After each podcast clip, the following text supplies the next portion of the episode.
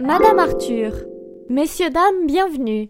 Madame Arthur ou Monsieur Marcel? D'ailleurs, monsieur ou madame? Arrête de t'embrouiller avec les genres et viens plutôt t'amuser au plus ancien cabaret de travestis de Paris ouvert en 1946. Ce n'est qu'en 2015 qu'il s'est appelé Madame Arthur, en hommage à la chanson d'Yvette Gilbert. Voilà, tu as ta réponse. Du jeudi au samedi, les artistes défilent pour te divertir et t'amuser au point que tu finisses la nuit dans le club du divan du monde. Buzzy Tip, faut vraiment que tu testes leur cocktail signature.